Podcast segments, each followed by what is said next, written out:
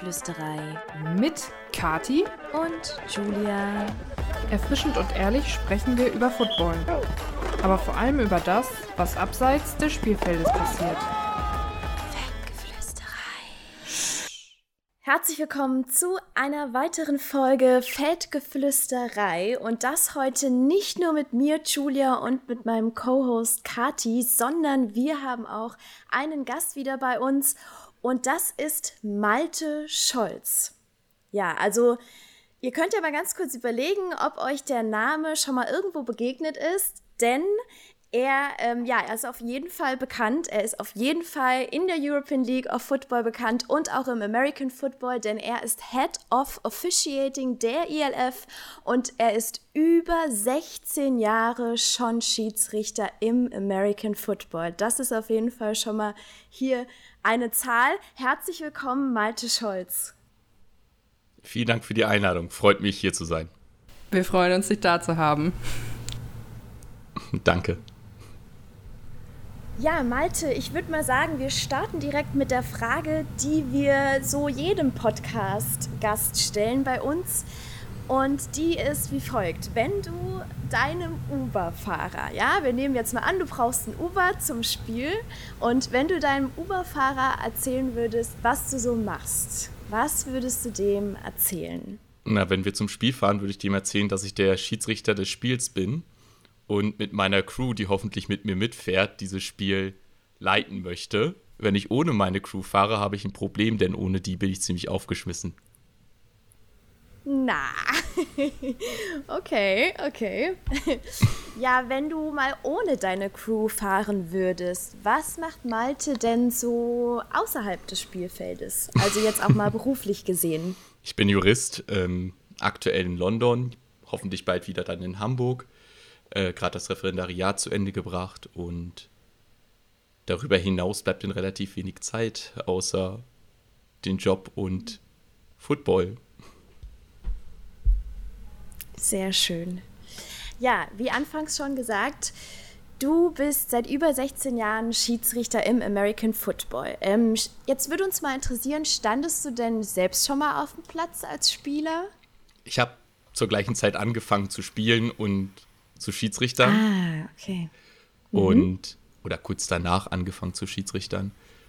Und ich stand bis vor ein paar Jahren auch noch auf dem Feld, vor fünf. Oh. Und dachte ich mir, ist eine coole Idee, sich die Schulter zerstören zu lassen. Äh, stellte sich heraus, dass es nicht so ganz kompatibel mit dem Wunsch weiterspielen zu wollen. Und dann ging noch ganz viel Kraft okay. dann mehr rein ins Schiedsrichtern. Ja. Was für eine Position hattest du denn? Am meisten oder am Ende ähm, Slot Receiver. Mhm. Also okay. den ganzen Spaß ja. mit Bällen fangen. Den ganzen Spaß. Nun gut, also dann hoffen wir mal, dass es deiner Schulter jetzt wieder etwas besser geht. Ähm, erzähl uns doch mal, nimm uns doch mal so ein kleines bisschen auch mit, wie so oder wie deine Begeisterung, also ja, du hast ja schon gesagt, du, du warst dann auch parallel quasi ja auch Spieler, aber wie ist doch dann trotzdem so die Begeisterung zum, ähm, ja, zum Referee werden sozusagen gekommen? Die war relativ früh da. Ich denke, das ist mhm. eine ganz andere Seite, mit dem Sport verbunden zu sein. Es ist eine Seite, mhm. wo man anderen ein Spiel ermöglicht. Also es ist eine ziemlich supportive Rolle, die wir ja haben. Und es geht halt überhaupt mhm. nicht um uns in der Situation. Ich glaube, das ist ganz, ganz wichtig und eine super lehrreiche Sache, die man da lernt. Es gibt einen wunderschönen TED-Talk, den ich jedem mal empfehlen kann, wo ein holländischer Mensch oder jetzt Schiedsrichter gesagt hat, er möchte mhm. lernen, Dinge nicht persönlich zu nehmen. Und deswegen ist er Schiedsrichter geworden. mhm. ähm, super interessanter Talk, einfach mal auf YouTube suchen. Super lehrreich, warum man Dinge persönlich nimmt. Und am Ende ist es die Begeisterung für den Sport. Und es ist etwas mhm. mit, oder Schiedsrichter sein ist etwas, mit dem ich diesen Sport noch weiterhin und hoffentlich viele Jahre verbunden bleibe und weiterhin diesen Sport voranbringen kann in Europa, zusammen mit ganz, ganz vielen mhm. fantastischen Menschen und, und wie euch. Ja, auf jeden Fall. Ich glaube, zum Thema ähm, etwas persönlich nehmen kommen wir später definitiv auch noch. Aber zuerst mhm. ist natürlich die Frage da, wie man eigentlich Referee wird. Und dann auch mal ganz dumm gefragt, ähm, weil du bist ja gleichzeitig angefangen zu spielen und du warst dann Referee, deswegen gibt es ja vielleicht auch die Annahme, man muss gar nicht selber spielen, um Referee zu werden. Also ganz dumm gefragt, könnten Julia und ich auch Referee werden, wenn wir wollten. Klar, natürlich. Ähm, ich glaube, Referee zu werden ist etwas, das ist ein ganz eigener Weg. Man muss auf ganz andere Dinge achten als die Dinge, auf die ich zum Beispiel als Spieler selbst geachtet habe. Es ist natürlich hilfreich, schon mal gespielt zu haben.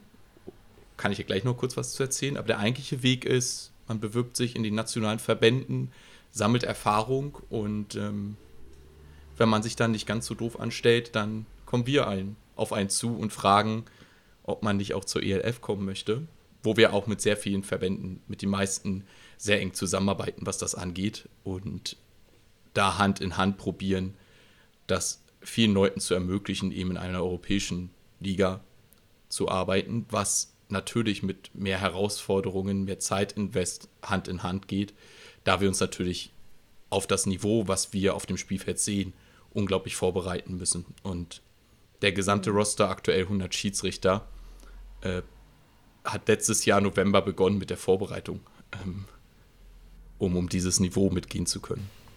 Okay, wow. Ähm, das muss man bereit sein. Ja. Äh, was habt ihr denn von der ELF-Seite aus für Voraussetzungen, wonach ihr die Referees, die vielleicht schon bestehen, ähm, auswählt, die dann in euer 100, 100 Mann-Roster und Frau-Roster aufgenommen werden?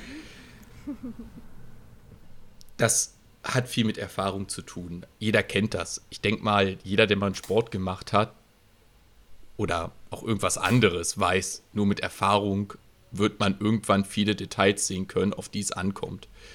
Und das ist was, was wir mhm. natürlich zu einem gewissen Maß voraussetzen, dass man eine bestimmte Anzahl an Spielen ja. hat und auch eine bestimmte Anzahl an Jahren an Erfahrung, dass man, glaube ich, das richtige Mindset dafür hat. Wir wir suchen nicht nach Individualisten, wir suchen nach Teamplayern, wir suchen nach Leuten, die diesen Sport nach vorne bringen wollen und nicht eben meinen, dass das Spiel um Schiedsrichter sich handelt.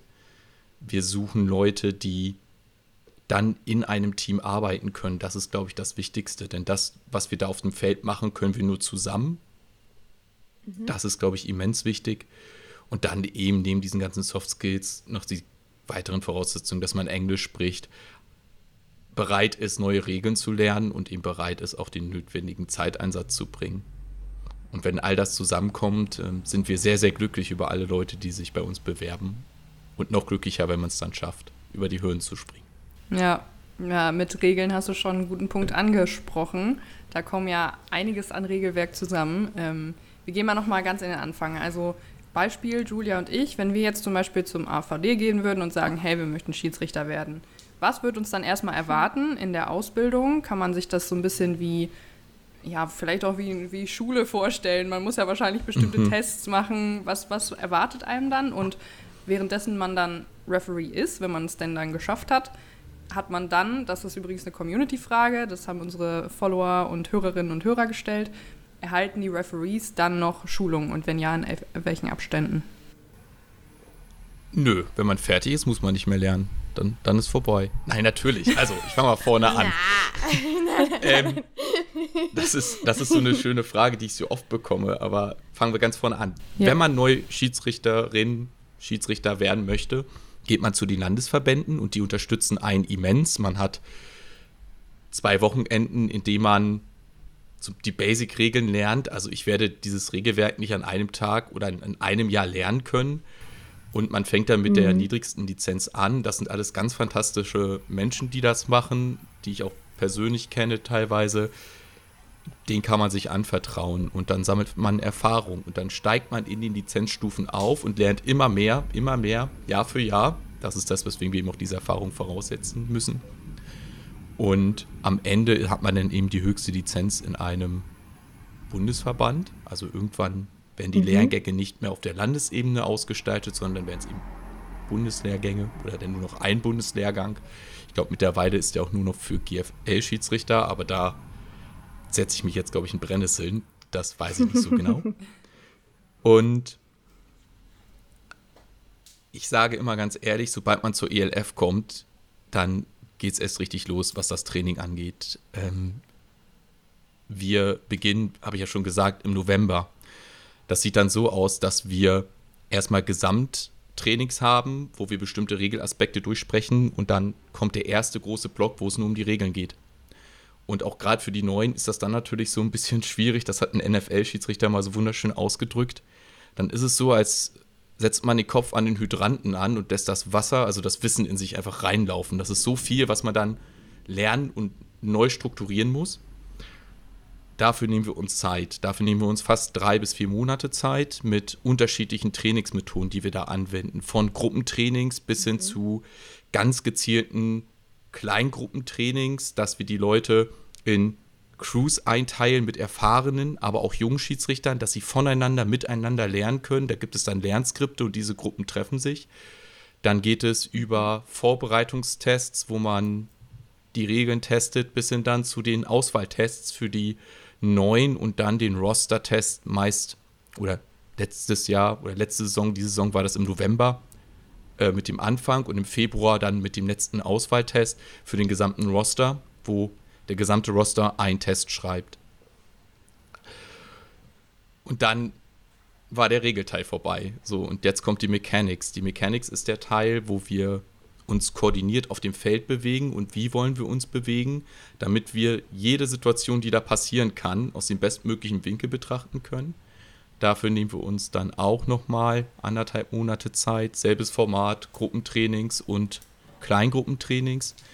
Und den letzten Monat dann nutzen wir, um Konsistenz zu erzeugen. Da treffen wir uns dann in unsere Gruppen, Positionsgruppen und gucken Videos und legen fest, wie wir einen gemeinsamen Einschätzungsspielraum, der uns zusteht, gleich auslegen wollen, damit ein Holding in einem Spiel wie ein Holding in dem anderen Spiel äh, gepfiffen wird. Und das ist das mhm. Trainingsprogramm.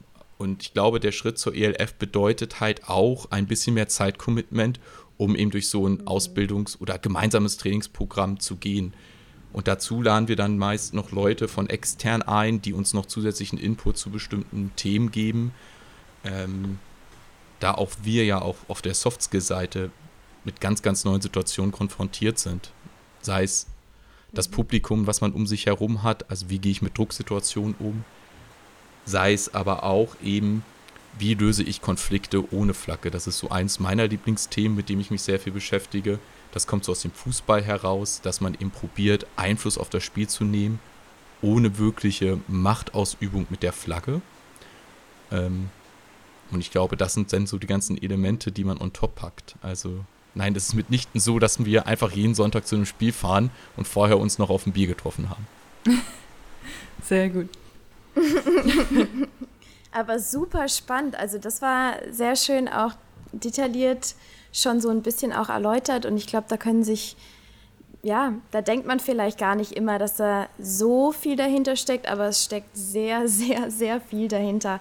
Also sehr schön auch für die ausführliche Erklärung. Wir, ähm, ja, genau, du hast jetzt ja schon, oder beziehungsweise, ja doch, du hast ja eigentlich schon so ein bisschen auch die Frage beantwortet, ähm, denn die hätten wir dir auch noch gestellt, was so die Tipps ähm, für diejenigen sind, die gerne damit starten möchten. Aber da hast du ja auch schon ein paar Anlaufstellen ähm, im Grunde genannt.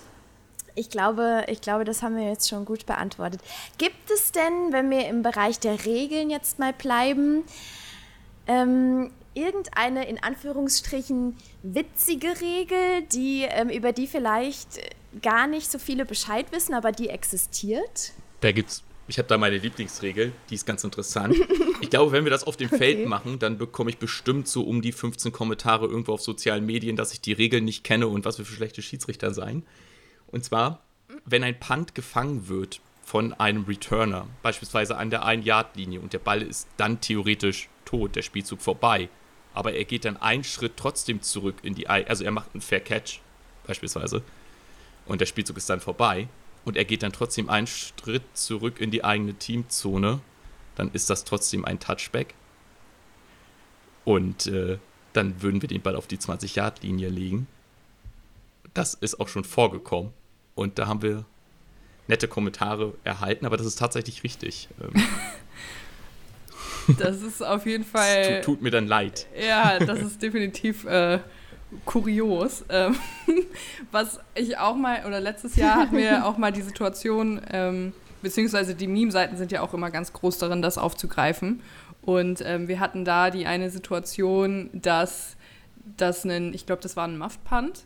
Und dann ist der, ähm, der das recovered hat, ich weiß nicht mehr genau die Situation. Auf jeden Fall hat sich dann der Spieler mit dem Ball auf den Boden geschmissen und dann gab es ganz viele Kommentare so, wieso hat er den nicht returned, bla bla bla. Und der Spieler wusste aber in dem Moment, der kann ihn gar nicht weiter zurückbringen wieder.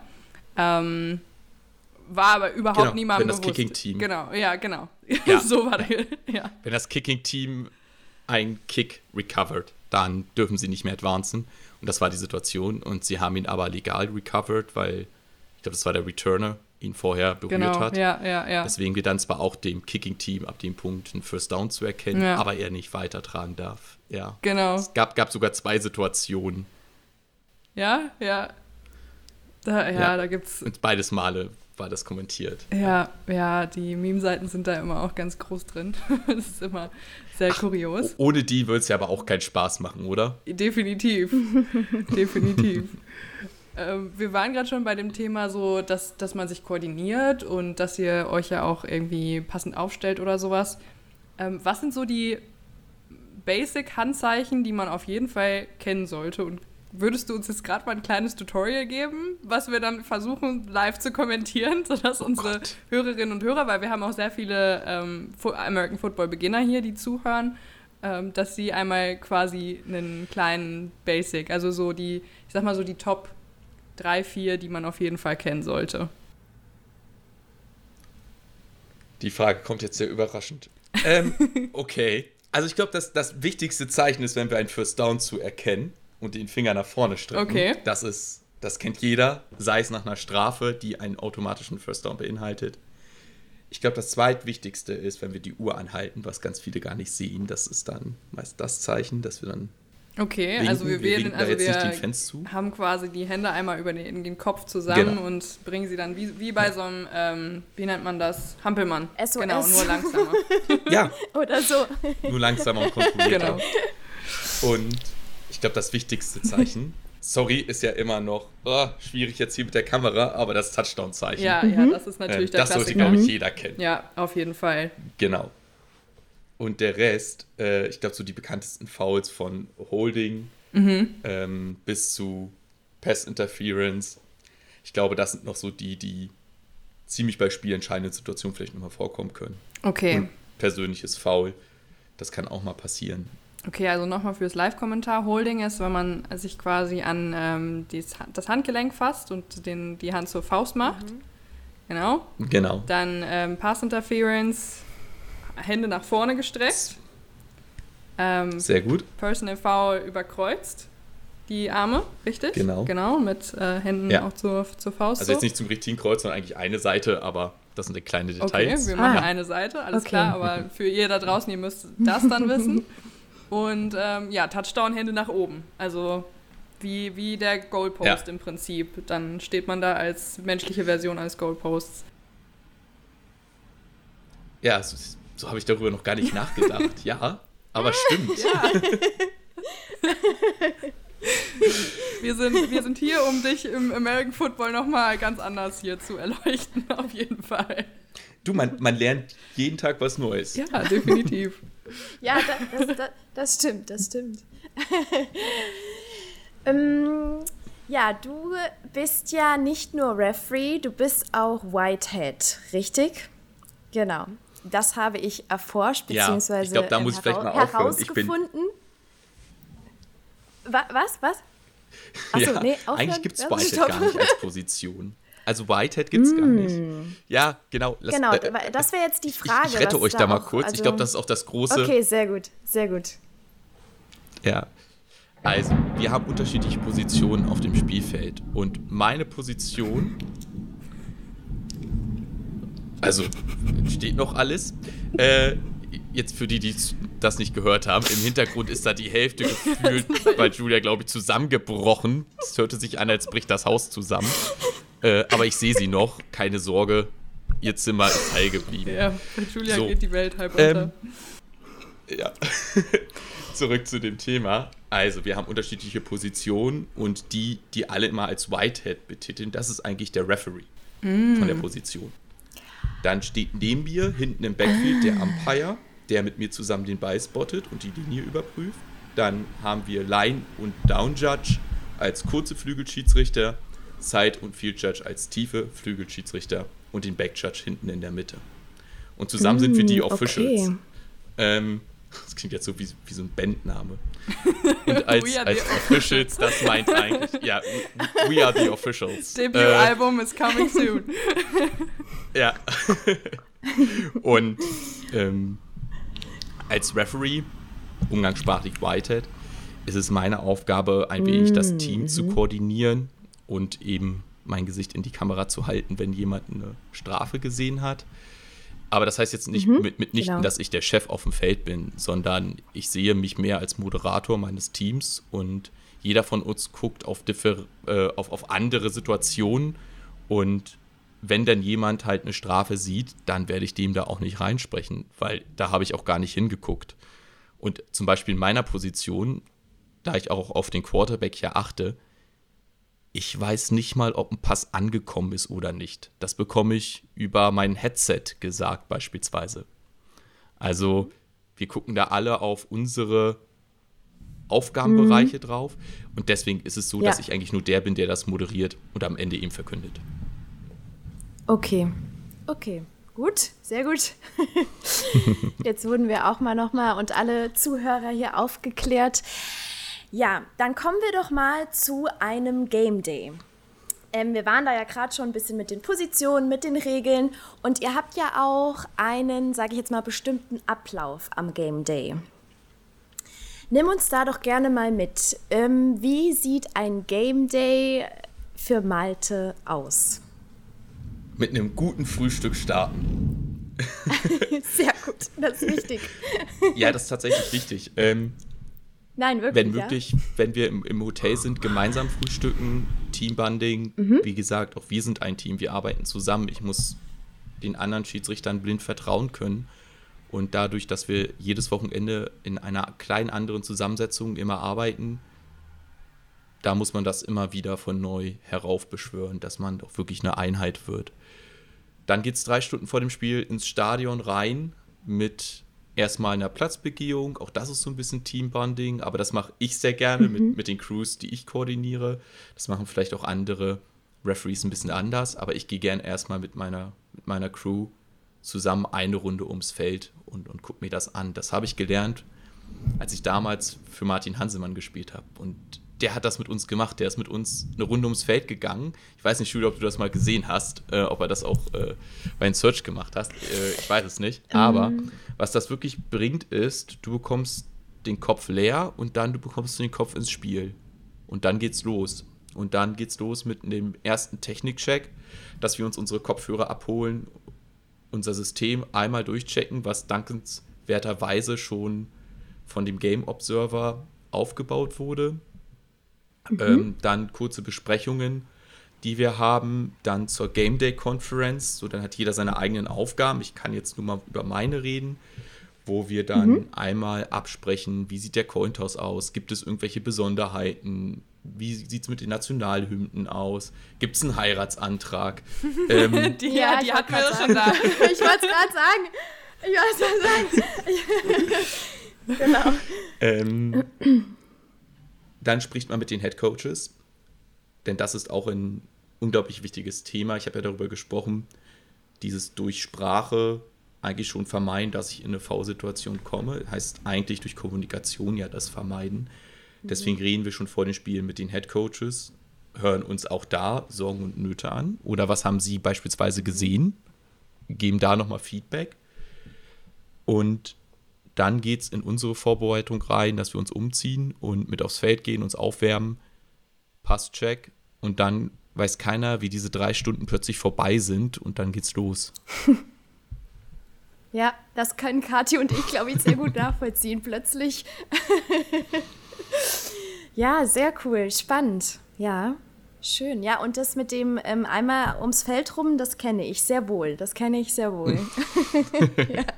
Das mussten die Spieler immer machen. Aber ich finde es auch gut, um einfach mal so das Feeling von dem Ganzen auch aufzusaugen und auch zu sehen, ja, also da einfach, ich, ich, ich kann es schon gut nachvollziehen, warum man, warum man das macht oder machen sollte. Yes.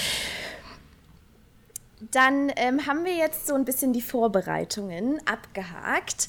Und wie sieht dann das Ganze dann im Game aus? Und zwar ähm, im Hinblick auf die Kommunikation. Wie wird untereinander kommuniziert? Du hast ja vorhin schon gesagt, du bekommst, ähm, also ist es jeder immer so ein bisschen spezialisiert auf den Bereich, auf den er achten soll. Und dann muss ja irgendwo auch noch jemand, schätze ich mal, sitzen, der dir dann nochmal irgendwas anderes aufs Ohr, ähm, ja. aufs Ohr, ins Ohr flüstert ja. hier bei Feldgeflüsterei. Wir flüstern sehr viel tatsächlich. Wir reden immens viel. Wir haben okay. das große Glück, dass die Liga in diese Systeme, die wir haben, ganz aktiv rein investiert und wir dieselben Kommunikationssysteme nutzen, wie beispielsweise in der NFL genutzt wird. Äh, mhm. Äh, wird. Und das bedeutet, unser Headset, was wir haben, ist super schnell in der wenn ich da reinspreche, hören es die anderen, wir können gleichzeitig reden und jeder Schiedsrichter ist mit anderen Dingen verbunden. Und als Hauptschiedsrichter oder Hauptschiedsrichter als Referee habe ich das Gerät, wo ich verbunden bin mit den Übertragungswagen, wo ich die Informationen bekomme über Timeouts, Länge der Timeouts, wie lange sind wir jetzt noch in der Werbepause. Ich bin verbunden mit all meinen Schiedsrichtern, mit den Videoschiedsrichtern und jeder von uns gibt in bestimmten Situationen Informationen weiter. Wenn wir beispielsweise eine Motion haben und die Offense hat sich noch nicht gesettet, also stand noch insgesamt zum Beispiel eine Sekunde nicht still, dann gebe ich die Information kurz raus an die Flügelschiedsrichter. Wenn die irgendwas sehen, was mich betrifft, geben auch die mir die äh, Information rein. Es gibt so viele Kleinigkeiten, wo wir sehr viel mit Kommunikation arbeiten, um das Spiel schneller zu gestalten, um halt auch am Ende ein ein TV-Produkt mitzugestalten. Denn ich denke, das ist ja der nächste Schritt, den diese Liga gegangen ist, in die Medialisierung, daraus das Spiel als Produkt zu sehen, wo wir als Schiedsrichter natürlich einen immensen Einfluss haben, wie das Ganze aussieht. Und das sind natürlich auch Herausforderungen, mit denen wir umgehen können und wo Kommunikation das ist, wie wir das erreichen. Ne? Wenn ich beispielsweise den Ball hinlegen muss an die richtige Stelle, dann sagt mir eben mein Flügelschiedsrichter, wo ich dann den Ball auch hinlegen soll. Und das mhm. sind so die mhm. kleinen Dinge, die mhm. wir verbal mhm. kommunizieren. Dann arbeiten viel, viel mit Zeichensprache. Ähm, das sieht man ja auch immer und mal sehr gerne. Und wir arbeiten darüber auch mit, mit Blickkontakt. So ganz die, die komplette Bandbreite an Kommunikation nutzen wir, mhm. um, um das Spiel dahin zu bringen, wo wir es bekommen. Und Vorbereitung, äh, vielleicht da, da sei mir da noch einen kurzen kurzen Schwenk erlaubt, wir bereiten uns auf ein Spiel schon am Donnerstag meist vor. Also in der Woche gucke ich ganz viel Film, bereite nach und am Donnerstag haben wir ein riesen Vorbereitungstreffen, wo wir mit der gesamten Crew fast zweieinhalb Stunden Video gucken. Mm, krass. Also ihr habt, ja. guckt dann auch ähnlich Film wie jetzt zum Beispiel die Spieler, die sich auf den Spieltag ja. vorbereiten. Spannend. Das ja. äh, sind ganz coole Insights. Wir hatten ja jetzt schon ein bisschen was zur Vorbereitung gesagt. Gibt es denn auch eine Nachbereitung zu den Spielen? Wahrscheinlich ist die Nachbereitung dann ja auch Hand in Hand so ein bisschen wieder mit der nächsten Vorbereitung, wenn ihr den, wenn ihr dann Film guckt und so weiter. Den Film hat wahrscheinlich auch irgendwer aufbereitet und so weiter und so fort. Aber wie sieht denn dann konkret die Nachbereitung aus, sodass ihr euch wieder vorbereiten könnt, sodass der Zirkel weitergehen kann? Komm, jetzt, jetzt hauen wir den noch mal raus. Nach dem Spiel ist vor dem Spiel, dann weiß auch jeder Bescheid. Yes. Äh, ich weiß, du wolltest es vermeiden, aber jeder hat es doch schon gedacht. ähm, ja, tatsächlich haben wir ein Review- und Grading-System. Jeder Spielzug von mir wird angeguckt von mindestens drei Leuten. Jeder einzelne. Also jeder von diesen 200 Spielzügen, 160 bis 200, je nachdem wie schnell das Spiel ging, wird analysiert. Und wir bekommen dann ein erstes Feedback am Mittwoch mit der, mit der ersten Review, die ein bisschen schneller geht, wo alles so markiert wird und ein bisschen vorausgewählt wird. Und dann gehen diese Plays, ob ich einen Fehler gemacht habe, wie mein Call war, ob das vielleicht auch ein falscher Call war. Oder eben marginal, also geringfügig, so ein bisschen abgewichen von irgendeiner Philosophie, die wir verfolgen. Ähm, mhm. Das geht dann zu den Gradern. Also wir haben jetzt einmal die Review gemacht, die ist dann meist Mittwoch verfügbar. Das heißt, dann kann ich sofort wissen, welche Fehler habe ich gemacht, vermutlich. Und die Grader gucken sich das dann nochmal an und gehen das vorbewertete Spiel einmal durch. Und dann reden wir ganz viel in diesen Gradingsgruppen eben über Vereinheitlichung und ob das dann richtig war, was der Reviewer gesehen hat und wie wir das gerne hätten. Und auch das Feedback gibt es dann nochmal eine Woche später und das ist die Nachbereitung eines Spiels. Und mit dem Feedback, was ich da natürlich erhalte, weiß ich auch Bescheid, wo meine eigenen Fehler liegen. Also habe ich vielleicht eine Tendenz, bestimmte Positionen zu vernachlässigen. Habe ich, übersehe ich vielleicht bestimmte mhm. Fouls an bestimmten Dingen, äh, Ecken. Äh, da machen wir uns nichts vor. Auch wir als Schiedsrichter sind Menschen und wir machen alle Fehler. Ähm, und ich glaube, das ist, glaube ich, ganz, ganz wichtig, was man verstehen muss. Wir probieren, wie Spielern auch, diese Fehler zu erkennen und zu verbessern. Aber am Ende wird es immer so sein, dass wir Tatsachenentscheidungen treffen und das ist fehleranfällig. Ja, definitiv. Ähm, die, zur, zur menschlichen Komponente kommen wir auch gleich sofort, um nochmal diesen ganzen Teil zu den Grundlagen rund um ähm, Schiedsrichter, um Officials, wie wir jetzt gelernt haben, ähm, zu, abzuschließen. Der im Prinzip, wenn ich an Officials denke oder an Schiedsrichter, kommt mir auch immer das Wort Fairness in, in den Kopf, weil das ist natürlich was, was euch wahrscheinlich tagtäglich begleitet und was man vielleicht auch für sich selber so ein bisschen definieren muss. Du hast ja auch schon das Wort Philosophie jetzt gerade mit reingebracht, dass es wahrscheinlich ja auch verschiedene Philosophien da gibt, wie man jetzt bestimmte Regeln auch ähm, auslebt ähm, und so weiter und so fort. Ich meine, Regeln sind Regeln, aber da ähm, ist ja vielleicht dann teilweise doch ein bisschen Interpretationsspielraum da und manchmal nicht. Was würdest du sagen, was ist Fairness für dich in Bezug jetzt auf deine Rolle im American Football? Ich glaube, dass Fairness da entsteht, wo alle auch das Gefühl bekommen und wo ich auch ganz aktiv nicht nur das Gefühl vermittel, sondern auch dahinter stehe, dass ich jede Situation gleichermaßen beurteile. Und das ist auch tatsächlich der Fall. Das Spiel ist so schnell, dass ich mir ehrlich gesagt keine Gedanken mache, wer da jetzt gerade vor mir steht, weil sobald ich den Gedanken habe, kann ich das Spiel nicht mehr leiten ab dem Punkt. Und das gepaart mit Kommunikation, ich glaube, das ist da sehr wichtig. Und Fairness natürlich ist am Ende die gleiche Anwendung. Fairness heißt aber auch, dass ich nicht vom Regelwerk abweiche.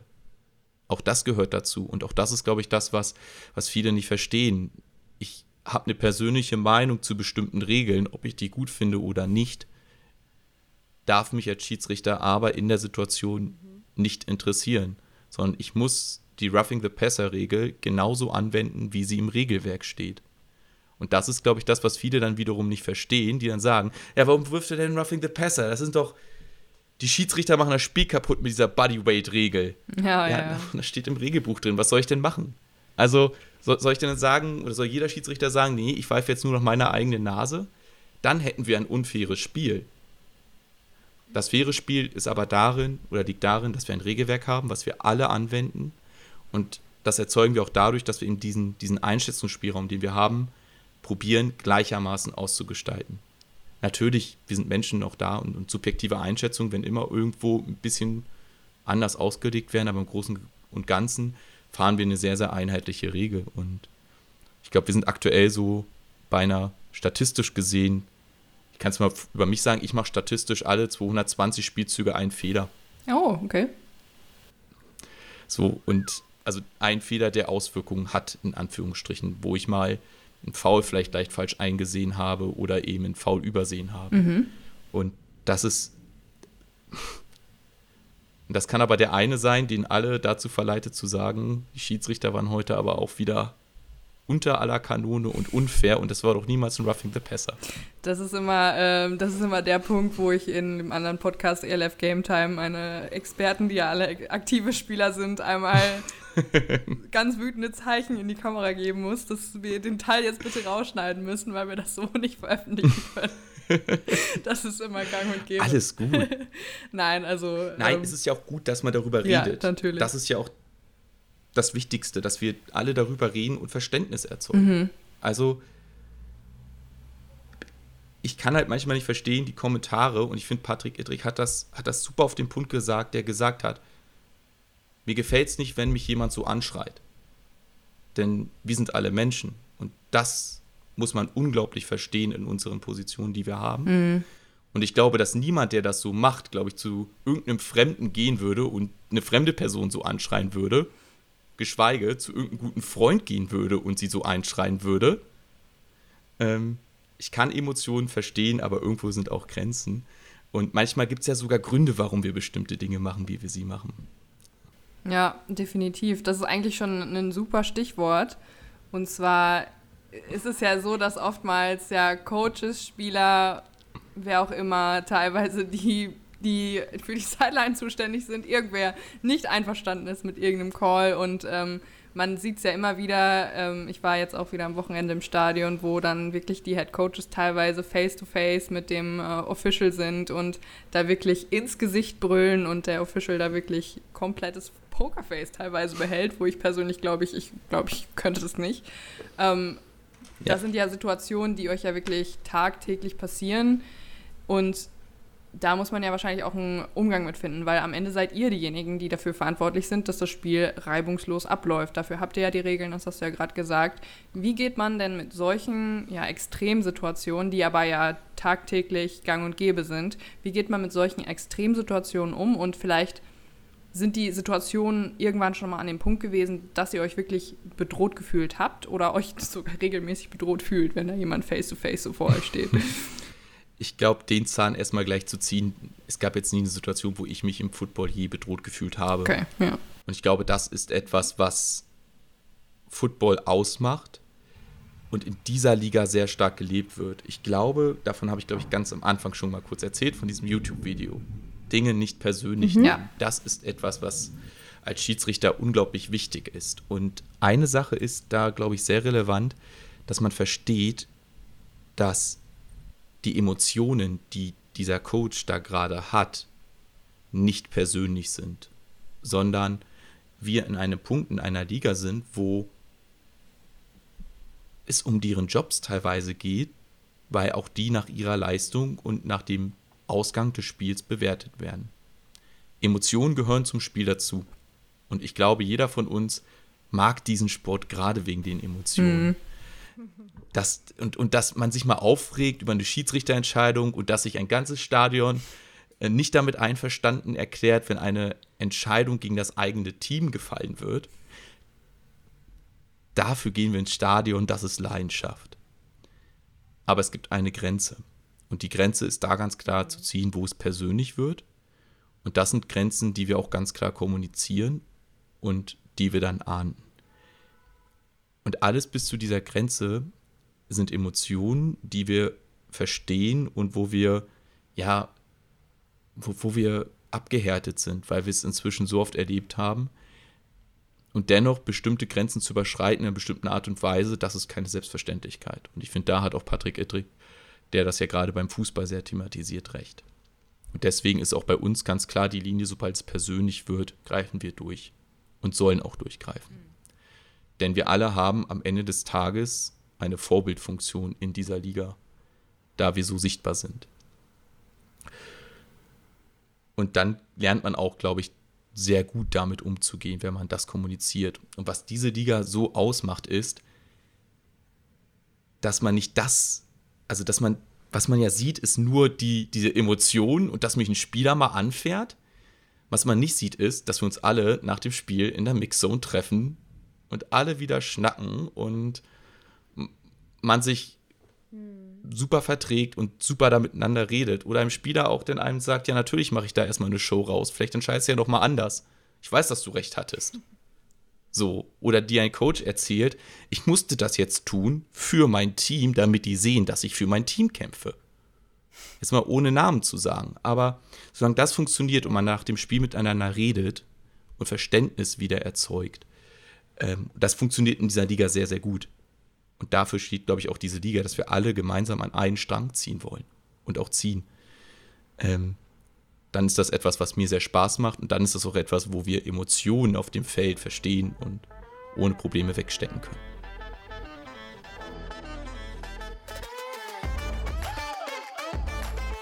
Wir unterbrechen kurz für unseren Sponsor Löwen Löwenanteil. Ja, ihr könnt ab sofort eure Instant-Nudeln gegen proteinreiches und nahreiches ähm, ja, Essen mit Löwenanteil eintauschen, denn da habt ihr ein Fertiggericht, eine Mahlzeit, die in drei Minuten zubereitet ist.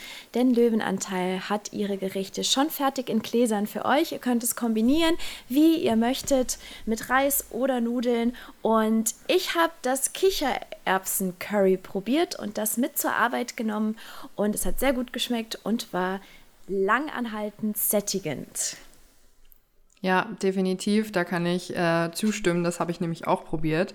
Denn meistens greife ich dann zum Handy und möchte mir irgendwie was bestellen oder sowas, wenn es schnell gehen muss und ich einen stressigen Arbeitstag habe. Und dann dachte ich mir, ah, Moment, ich habe doch die Gläser im Schrank.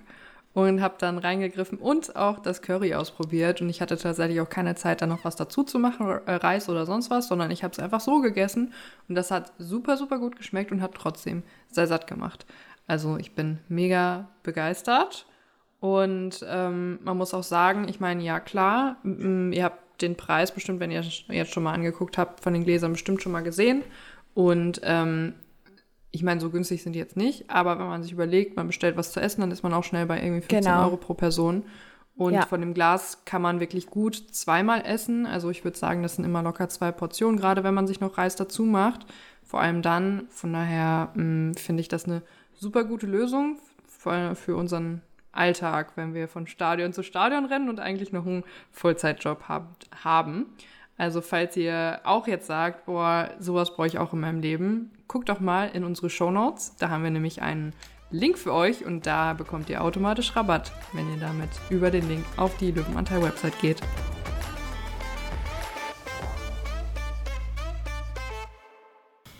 Das heißt, ähm, auch wenn es noch so emotional während des Spieles wird und man noch so nah, fast Nase an Nase teilweise mit dem Headcoach manchmal stehen kann, ist das, wie du gesagt hast, ja doch auch wiederum nach dem Spiel auch, sage ich jetzt mal, verpufft und ähm, man redet drüber und da ist alles nochmal ein bisschen ruhiger und ähm, da wird das Ganze vielleicht auch nochmal in einem ruhigen Zustand geklärt und und und. Das heißt, das, es, es gab für dich jetzt, also wenn wir jetzt nur wirklich auch mal bei dir bleiben, es gab bei dir jetzt noch keine Situation, die dich nachhaltig da auch noch irgendwie beschäftigt hätte in dem Sinne nicht in dem Sinne, dass ich angegriffen wurde. Was einen beschäftigt, ist natürlich, und deswegen nehmen wir Dinge persönlich. Wie gesagt, dieser TED-Talk ist großartig. Ich Hat mega die Augen Vielleicht geöffnet. verlinken wir den mal unten in den Show Notes. Du musst es nachher ja, auf alle Fälle. Mach das. Was, was er sagt, ist im Endeffekt kurz gefasst, am Ende nehmen wir Dinge persönlich, weil das vielleicht sogar Dinge sind, über die wir uns selbst ärgern. Mhm, mhm. Und dass wir gar nicht das so wahrhaben wollen, dass vielleicht die Kritik doch irgendwo berechtigt war. Mhm. Und ich mhm. glaube, wenn man das mal so für sich reflektiert und dann nochmal einen Tag später auf bestimmte Spiele guckt, dann merkt man schon, ja, vielleicht war der Call sehr technisch ähm, gepfiffen. Oder man kann schon irgendwo Emotionen verstehen. Manchmal sagt man aber witzigerweise sogar sehr oft, nee, wir mhm. hatten recht, so dann ist auch alles gut.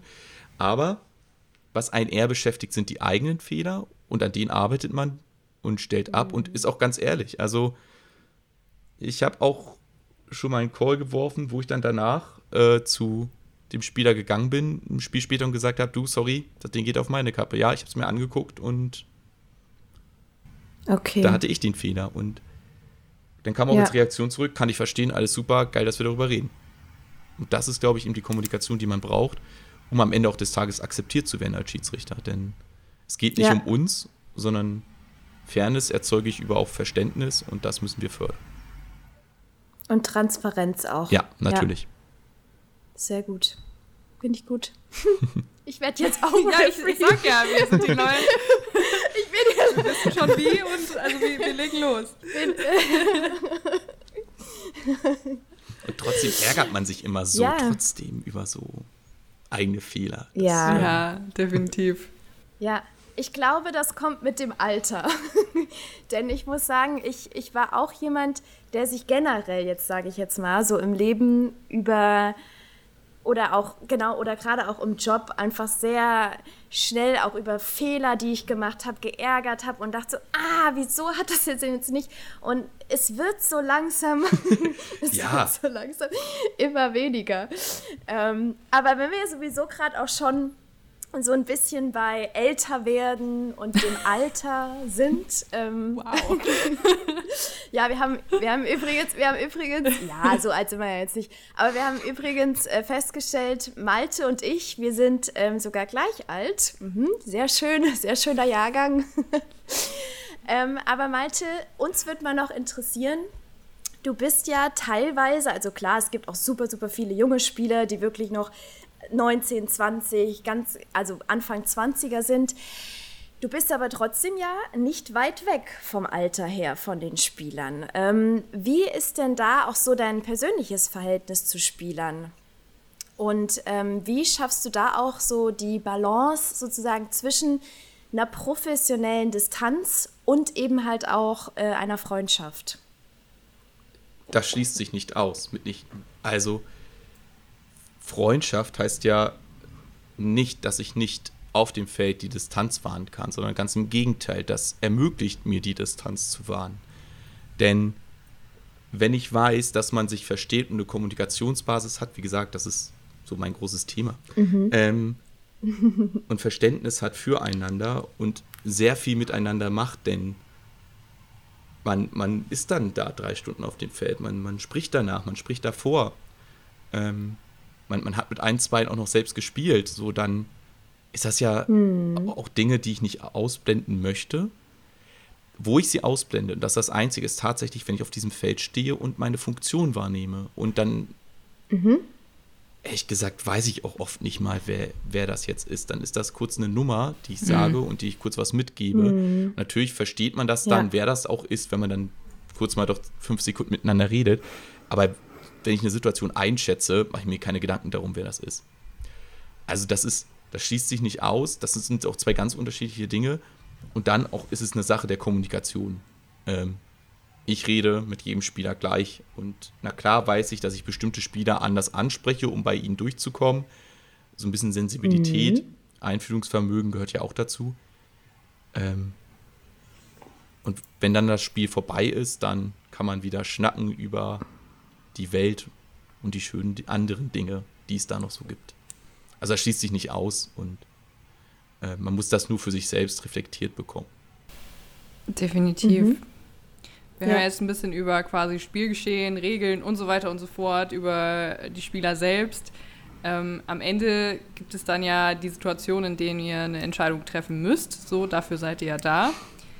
Gab es denn da auch, wir haben schon ein bisschen über kuriose Regeln geredet, aber gab es da schon teilweise kuriose Situationen, so Once-in-a-Lifetime-Calls, die man so macht, oder eine Spielsituation, wo, wo man sich so denkt, also in meinem Kopf habe ich diese, dieses, ähm, äh, Fall Start, Everybody but the Center oder sowas. Das gibt es ja auch immer ganz gerne, immer einmal so pro Saison. Oder ja. wir hatten ähm, ja. im, im, allerersten Centurions-Spiel tatsächlich, wo ich dabei war in Polen. Ähm, das Spiel kommt hier immer wieder vor, das begleitet anscheinend alle. Jenny hat auch ganz viel von diesem Spiel erzählt äh, letztes Mal.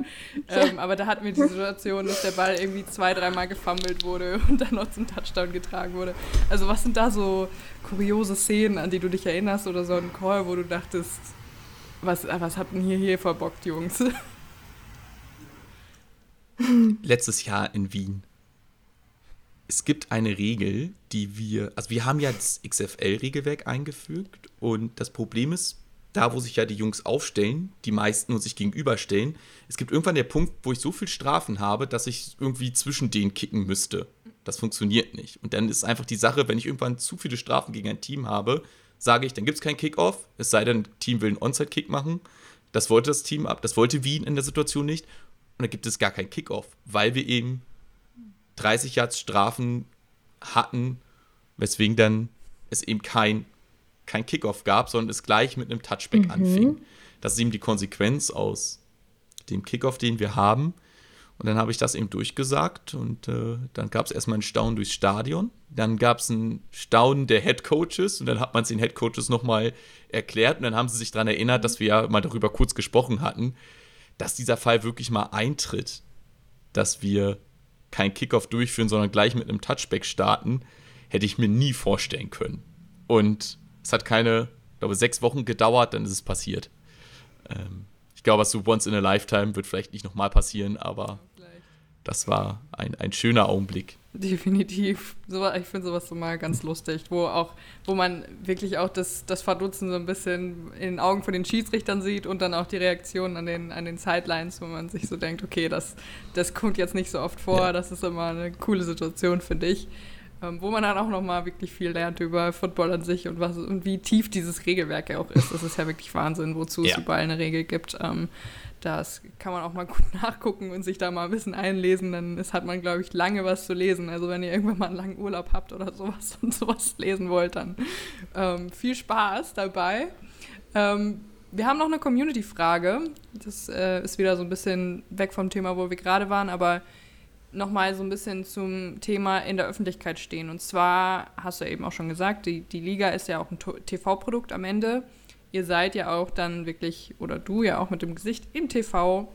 Und da sehen euch ja auf Pro7 Max im sechsstelligen Bereich Zuschauer dann äh, im besten Fall. Und wie ist das Gefühl, wenn ihr so ein TV-Spiel pfeift? Ist das anders? Also ich meine, du hast ja jetzt total lange auch die Erfahrung, vielleicht bist du da ein bisschen routinierter, vielleicht kannst du das besser ausblenden. Vielleicht ist es trotzdem ein bisschen im Hinterkopf, gerade vielleicht bei deinen Kollegen, die erst kurzfristig dabei sind. Also wie geht man damit um, wenn so viele Leute zuschauen und dann ja auch die Entscheidung von euch ja. sehen? Am Anfang, das muss man, glaube ich, zugeben, ist das eine neue Situation und es ist aufregend. Es ist irre spannend, was da so um einen herum passiert und äh, ganz am Anfang sagt einem einen noch, da ist irgendwo ein rotes Licht, guck da mal hin, wenn du bitte die Strafe ansagst. Ähm, und dann machen wir das auch gerne. Mittlerweile ist es ein Glück Routine geworden und ich glaube, das ist ganz wichtig.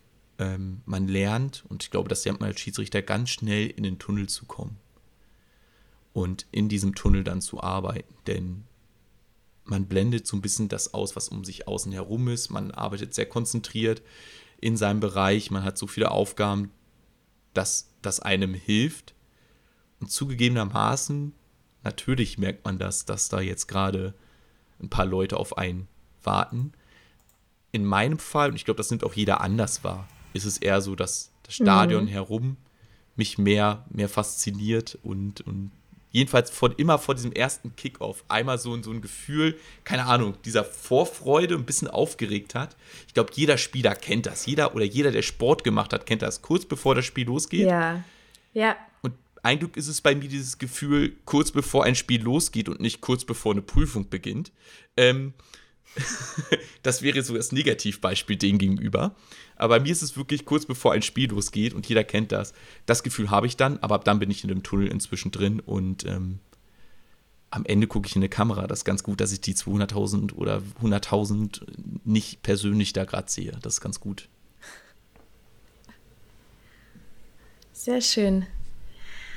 Gut, dann haben, also Kathi und ich, bei uns ist es ähm, auch immer, ja, uns ist es immer auch wichtig, äh, da wir beide ja auch ähm, äh, weiblich sind und, und äh, falls man das so nicht bemerkt genau. und gut dass du es nochmal klarstellst. Also, ich hatte gerade kurz überlegt wie ich das formuliere und dann ist es nein nein ähm, wir thematisieren, so wollte ich das eigentlich ähm, anfangen, wir thematisieren ja auch äh, gerne und des Öfteren mal in unserem Podcast auch Frauen im Sport, Frauen im American mhm. Football, verschiedene Situationen. Wir hatten verschiedene Gäste auch schon bei uns im Podcast. Und jetzt würde uns natürlich auch äh, interessieren, da wir ja auch schon ähm, Frauen in der Ref Crew gesehen haben. Wie würdest du sagen, werden Frauen und Männer oder Frauen auch im Gegensatz zu Männern äh, wahrgenommen? Oh, das ist eine ganz schwierige Frage. Ähm, hm. Ich glaube, erstmal eins vorweg, ich glaube, was diesen Sport ausmacht, ist, dass er super inklusiv ist. Vielleicht jetzt nicht die Spieler auf dem Feld, sondern außenrum. Und gerade als Schiedsrichter, mhm. wie das oder auch Schiedsrichterinnen natürlich, wir das große, große Glück haben, dass es bei uns eigentlich egal ist, woher man kommt, wie groß man ist, wie man heißt und welches Geschlecht man hat. So. Und das ist was, was, glaube ich, unglaublich schön ist, dass wir dadurch so eine ganz gemischte Truppe haben an, an Schiedsrichterinnen und Schiedsrichtern. Und dennoch, und das kennt man ja auch, kommuniziert man irgendwie dann ein bisschen anders und man wird miteinander anders kommuniziert. Und ich glaube, die kleinen Nuancen, da hat, ich glaube, da unsere Schiedsrichterinnen haben da vielleicht einen kleinen eigenen Weg gefunden, wie sie kommunizieren, aber wir werden alle gleich wahrgenommen. Und ähm, ich glaube, das ist ja etwas, wofür wir auch alle stehen, diesen integrativen, inklusiven Gedanken und den, den tragen wir voran. Und ich weiß nicht, wie man da anders kommuniziert, muss man ehrlich sagen. Äh, ich glaube aber, dass das schon teilweise einen beruhigenderen Faktor mit reinbringt. Das ist so die Erfahrung, die ich gesammelt habe zum gewissen Grad mhm. in der Kommunikation. Ähm und ansonsten sind, sind wir alles Menschen, die auf dem Feld stehen und einen wunderschönen Sport unterstützen. Ja, definitiv. Wie ist denn das so im, im Verhältnis mit den äh, Spielern dann? Weil, also es ist ja dann schon ein Unterschied, wenn man vielleicht, also als Frau dann vielleicht auch eine kleinere Person ist auf dem Feld und dann plötzlich so ein zwei Meter großer Typ für die steht und äh, ich, vielleicht werden die dann in dem Fall weniger angebrüllt, vielleicht, weil vielleicht doch nochmal so eine andere Distanz da ist, aber ähm, also in der Kommunikation unter euch, klar, das, das ähm, hast du ja gerade schon beschrieben, wie, wie das dann vielleicht auch eine Beruhigung reinbringt, aber so auf dem Feld mit den Spielern, ähm, das ist ja eine andere Situation mal. Also das äh, ist eine andere Dynamik, würde ich sagen, ja. als wenn du jetzt zum Beispiel mit einem Spieler sprichst. Ja, ich glaube aber, ich, ich glaube schon, das wird ist natürlich eine andere Kommunikation, ja, ja, die, die, jeder fliegt, aber ich glaube, das hat jeder in sich. Also ich kommuniziere ja anders wie vielleicht ein Kollege von mir, aber natürlich auch wie, wie meine Kolleginnen. Und ich glaube, dass, mhm. dass das was ist, was jeder für sich selbst herausfinden muss, wie er am besten kommuniziert, um durchzukommen. Mhm. Und ich glaube tatsächlich wahrgenommen mhm. zu haben, dass das bei meinen Kolleginnen wesentlich ruhiger teilweise ist. Ähm, mhm. Ob das aber nun ein Gefühl ist, wissenschaftlich bewiesen oder nicht, das, das vermag ich einfach nicht zu sagen. Ich glaube aber insgesamt bringt es Ruhe rein. Ähm, und es ist einfach ein starkes Zeichen, dass es bei uns nicht darauf ankommt, wer du bist, woher du kommst, sondern einfach nur, dass wir gemeinsam alle diesen Sport nachgehen können. Und dafür sollten wir, glaube ich, stehen. Definitiv. Vielen Dank für deine Insights da. Also Julia, für uns nochmal einen Grund mehr in die Richtung Schiedsrichter zu gehen, oder? es wird immer mehr hier, als äh, die, die Gründe stapeln sich. Mhm. Es wird, äh, ja, auf Was man nicht Fall. sieht, ist, ähm, dass ich Spannend. übrigens schon die passende Uniform anhabe. Also das sieht man leider im Podcast nicht, weil das ist ja ein Audioformat im größten ja. Teil. Es sei denn, wir veröffentlichen mal was als Real. Aber ähm, ich habe mein Karnevalskostüm von ähm, Februar nochmal rausgeholt, jetzt extra für diesen Anlass. Also ich bin hier schwarz-weiß gestreift. Also wir, wir eigentlich sind wir ready to go. Ja, Im nächsten mhm. Scrimmage, wenn wir da mal beim selben Spiel sind, packe ich euch einfach mal rein. Yes! Cool. Und dann laufe ich einfach mit eurer Kamera rum ja. und ihr dürft mal dann rumpfeifen. Okay, das, das wow. war cool. Das wäre das ist richtig, das wäre das, das das wär richtig cool. Sehr so kommen wir hin. Okay. Sehr schön.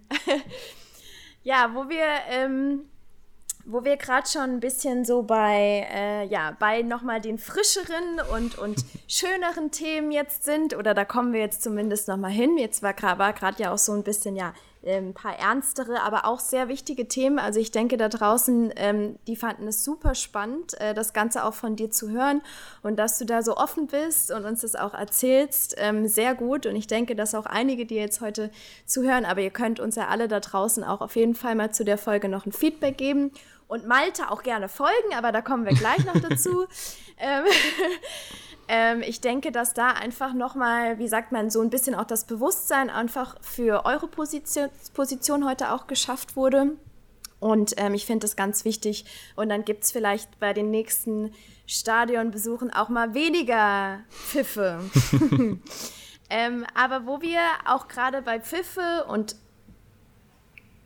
Pfeifen im Stadion sind, genau, ähm, Kathi, ich glaube, du hattest auch mal eine Situation mit Pfeifen im Stadion. Ja. Magst du uns da mal also genau, das, was drüber Genau, berichten? einfach die Frage, weil ich sehe das immer wieder in der European League of Football und ich hatte die Situation jetzt auch äh, kürzlich, als wir ja in München waren mhm. und ich da einfach zugeschaut habe und da war ganz am Anfang die Situation, dass durchgesagt wurde, hier sind irgendwo Trillerpfeifen im Stadion, ähm, bitte unterlasst dies. Und das wird ja auch immer eigentlich ganz groß kommuniziert, ja. dass man das nicht mit reinnehmen soll ins Stadion. Ähm, wieso ist das so ein Problem, wenn Fans Trillerpfeifen dabei haben? Die meisten, glaube ich, machen das, weil sie probieren, irgendwie, wenn eine Situation ist, abzupfeifen und so zu tun, als wäre das einer von uns gewesen damit der, der da vielleicht gerade durchgebrochen ist, aufhört zu laufen. Aber was man verstehen muss, ist, der, der da läuft, der hört nicht auf. Sondern die anderen, die blocken und gerade im Kontakt sind, hören auf. Und wenn das nur von der Seite kommt und das nicht von uns kommt, mhm. wo das ganz klar und deutlich und ganz deutlich passiert, oder ein Spieler sieht, das kann gar nicht sein und es, er geht weiter, hören beispielsweise fünf Spieler auf zu spielen, lösen ihre Körperspannung und dann mhm. genau passiert der nächste Block. Ich kann da nur wirklich eine große Bitte aussprechen. Das Pfeifen aus den, aus den Stands gefährdet die Gesundheit der Spieler auf dem Feld. Und jeder, der da reinpfeift ja. aus den Stands, muss bewusst sein, er ärgert damit nicht uns Schiedsrichtern, sondern er gefährdet mhm. die Gesundheit der Spieler. Und deswegen werde ich, glaube ich, auch gerade ein bisschen energischer, denn darum geht es ja. Es geht darum, dass wir alle gemeinsam ein super Footballspiel sehen, das von den Spielern gespielt wird und um die geht es. Und wir sollten alles gemeinsam dafür tun, dass mhm. die Gesundheit dieser Spieler nicht gefährdet wird.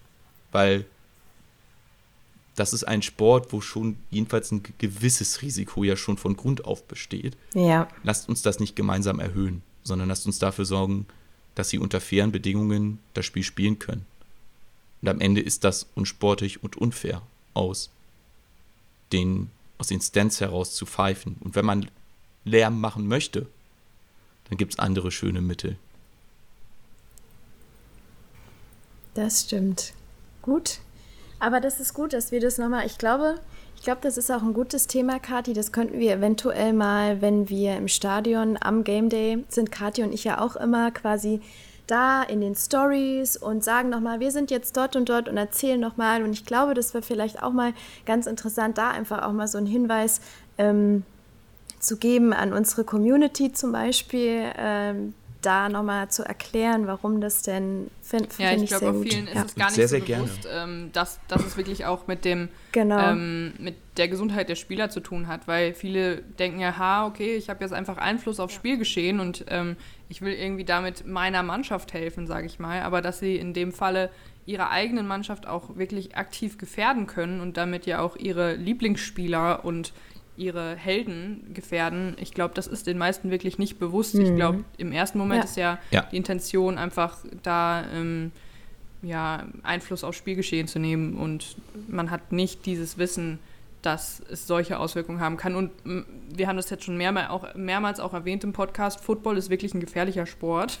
Also klar, es gibt Regeln, dafür seid ihr auch mhm. da, dass die Regeln umgesetzt werden, sodass der Sport so sicher wie möglich wird für alle Seiten. Aber es ist ein Kollisionssport und ähm, da muss man schon, also die Regeln müssen da auch äh, stimmen und, und durchgesetzt werden, sodass es wirklich eine sichere, ja. eine sichere Umgebung für alle ist. Und daran müssen die Spieler ja auch vertrauen, weil, ne, da, da, also wenn da kein Vertrauen da ist, dass sie da auch im besten Fall, klar, man, in, im Sport kann immer was passieren, dass man sich Kreuzband reißt oder sonst was. Das kann auch im Fußball passieren oder sonst was. Alles. Aber dass sie eigentlich das Vertrauen darin haben, dass sie heile wieder vom Platz kommen, weil alle das Nötigste tun, damit das so ist. Das Vertrauen muss da sein. Und ja, deswegen ganz wichtig, dass wir das genau. thematisiert und haben. Es sind auch meist die Spieler, die zu uns kommen und sich dann, die uns darauf aufmerksam mhm. machen. Weil ich habe normalerweise mein Headset drin, mhm. ich habe Traffic auf dem Ohr. Ähm, ich bekomme das manchmal gar nicht so mit. Ja, ja. Und das sind die, tatsächlich die Spieler, die zu uns kommen und sagen, bitte tut etwas, bitte mhm. gib kurz mal nach oben durch, dass der Stadionsprecher etwas durchsagt. Und auch das ist ja etwas, was zeigt, dass wir in dieser Liga alle gemeinsam arbeiten. Also das kann der Spieler sein, der vorher mal emotional war und, und dann redet man wieder ganz offen miteinander und dann bekommen wir das auch ganz schnell hin. Gut. Ja, Malte, erzähl uns doch mal, was so deine bisherigen Highlights ähm, waren, ja, seit du, seit du sozusagen auch in der ILF bist. Gibt es da so zwei, drei, die dir direkt in den Kopf kommen? Es gibt ein ganz, ganz großes Ereignis und uh. ähm, es war so, dass nach dem ersten Finale, was ich leiten durfte, der der Medical-Chef der, der Liga ankam und sagte, Malte, da ist ein, ein krankes Kind, das ist zu diesem Spiel gekommen, nur um zuzugucken und hätte gerne deine Flagge. Und die sind eine lange Anreise, eine lange Rückreise. Und dieses Kind ist ein Glück wieder gesund und ähm, möchte jetzt Schiedsrichter werden. Aber das war, der Vater war so glücklich, dass wir dann diese Flagge diesem Kind gegeben haben und, und Patrick kam vorbei, Kasim mhm. kam auch noch kurz vorbei und dieses Strahlen dieses Kindes zu sehen, das war, glaube ich, der Augenblick, der mich unglaublich geprägt hat. Mhm. Und weswegen wir, glaube ich, alle diesen Sport machen, für, für auch natürlich solche Momente, neben, neben dem ganz großen sportlichen Aspekt natürlich. Ähm, und so kleine Geschichten schreibt die, schreibt die Liga ja sehr oft. Ähm, und natürlich ein ganz großer Augenblick war, war ja auch der Heiratsantrag mm. äh, dieses Jahres, wo ich natürlich auch vorher nochmal, wo wir alle eingeweiht waren, vorher alles besprochen hatten und dann, ne, wie, wie gibt man nochmal Zeichen und wann, wann geht Leon los? und ähm, ich glaube, am Ende ja. ähm, war das ein ganz, ganz toller Augenblick für die beiden und es hat mich sehr für die zwei gefreut, ähm, diesen, diesen Augenblick da so genießen zu können. Sehr schön. Ja, ich würde sagen, wir kommen jetzt äh, in Richtung Ende und würden natür natürlich von dir auch gerne wissen, ähm, super neutral, äh, aber welche, welche Teams siehst du denn ähm, ja rein objektiv im Championship Game? Die Schiedsrichter. Also, die haben diese Saison eigentlich ganz solide gespielt und eigentlich jetzt auch eine sehr gute Leistung gemacht. Ich, ich sehe da doch die sieben Packens, die, die sieben werden da sein und ähm, die werden, glaube ich, noch ein paar Freunde mitbringen und dann gemeinsam das Spiel da leiten, damit die Teams, die mhm. gerade zeigen, wie gut sie sind, ein tolles Spiel haben werden. Aber Team, Team Zebra, die sehe ich eigentlich schon, schon im Finale, ja. Team Zebra. können, wir, können wir dann einen coolen, ähm, einen coolen äh, Teamnamen rausmachen. Ich meine, Teams haben ja meistens irgendwie ein Tier oder keine Ahnung, irgendwie so, so, so einen Namen plus die Stadt, irgendwie, dass wir, weiß ich nicht, The, the Official Zebras oder so. Ich weiß nicht, das ist jetzt nicht so kreativ. The European Zebras. The European Zebras. Vielleicht machen wir da auch einfach mal eine Community-Abstimmung raus. Wie würdet ihr das Zebra-Team nennen, das dann am Ende ins Championship-Game einzieht?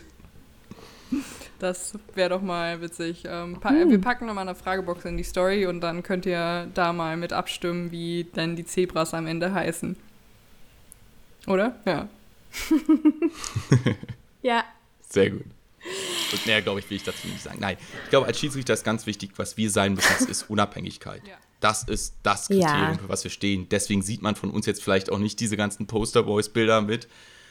Ich bin heute wieder in Berlin und habe ein super geiles Spiel hier. Ähm, das ist natürlich was, was, was wir ja. schon vermeiden wollen, ganz aktiv vermeiden wollen. Ja. Weil das höchste Gut, was wir haben, ist nochmal Akzeptanz. Und Akzeptanz bekomme ich nur hin, wenn meine Unparteilichkeit nicht in Frage gestellt wird. Mhm. Und das heißt nicht, dass man nicht mit den Leuten befreundet sein kann, sondern das heißt, dass ich ein professionelles Verhalten an den Tag lege, dass jeder das Vertrauen auch in, in mich setzt und in uns setzt dass wir dieses Spiel im Sinne aller leiten. Und das heißt jetzt nicht, dass wir nicht in Widerspruch mal mit, mit, mit eurer, deiner, mit der Meinung der, der Fans eines Teams geraten. Mhm. Das gehört dazu. Solange wir aber nach dem Spiel wieder gemeinsam darüber reden und ganz viel, ich habe gerade ganz viele Nachrichten von Coaches bekommen nebenbei. Also witzigerweise ploppte immer sogar nebenbei auf. Aber das ist ein gutes Zeichen, weil solange wir miteinander reden, Verständnis schaffen, ähm, diese Unparteilichkeit wahren, das ist das ist dann wichtig. Ja, das ist doch ein super Schlusswort hier für diese Folge. Ich würde sagen, ja. da können wir gut ähm, mit abschließen und ähm, das Ganze jetzt hier an dieser Stelle beenden. Ähm, also, wie gesagt, wir haben, ihr habt es ja jetzt schon rausgehört, ihr seht Malte dann im Stadion und im TV und im besten Fall dann auch mit den Zebras im Championship Game. Also da könnt ihr ihn weiterhin auf seiner ähm, Laufbahn verfolgen und wir natürlich auch gespannt. Und ja, dann würden wir sagen, Julia, vielen Dank, Malte, auf jeden Fall, dass du da warst und dir die Zeit genommen hast. Wir sitzen ja sogar in zwei verschiedenen ja. Zeitzonen aktuell. Das heißt, ähm, da ist, das freut uns sehr, dass wir da noch einen gemeinsamen Termin gefunden haben und diese Folge dann auch rausbringen können demnächst. Ja. Vielen Dank für die Möglichkeit, dass wir uns auch darstellen dürfen, denn ich glaube, das ist auch ganz wichtig, dass wir nicht dieser ganz, ganz geheime Club sind, sondern auch mhm. mal zeigen, auch wir sind Menschen. Ähm, auch wenn man uns das nicht ganz glaubt, aber tatsächlich. The Secret Zebras. Das ist Jetzt hat Kathi ihren Namen gefunden. Super, das, das, drucken wir dir dann auf dein, dein Jersey drauf ja. als Logo. Bei, bei dem Scrimmage. Das, also wir kommen drauf zurück auf jeden Fall. Ja. Das wird, wird so stattfinden, definitiv. Ich kündige das schon mal an bei der Liga, damit die schon mal Bescheid wissen. Und äh, nee, also wie gesagt, vielen, vielen Dank. Ähm, Vielen Dank. Ich fand es super, super spannend und wie, wie ich vorhin schon gesagt habe, danke auch einfach für deine Transparenz. Und ähm, ich bin da voll dafür. Ich bin auch so ein Kommunikationsmensch, sehr, sehr wichtig. Ähm, überall, in jeder Situation im Leben. Hier krabbelt was auf meinem Mikro.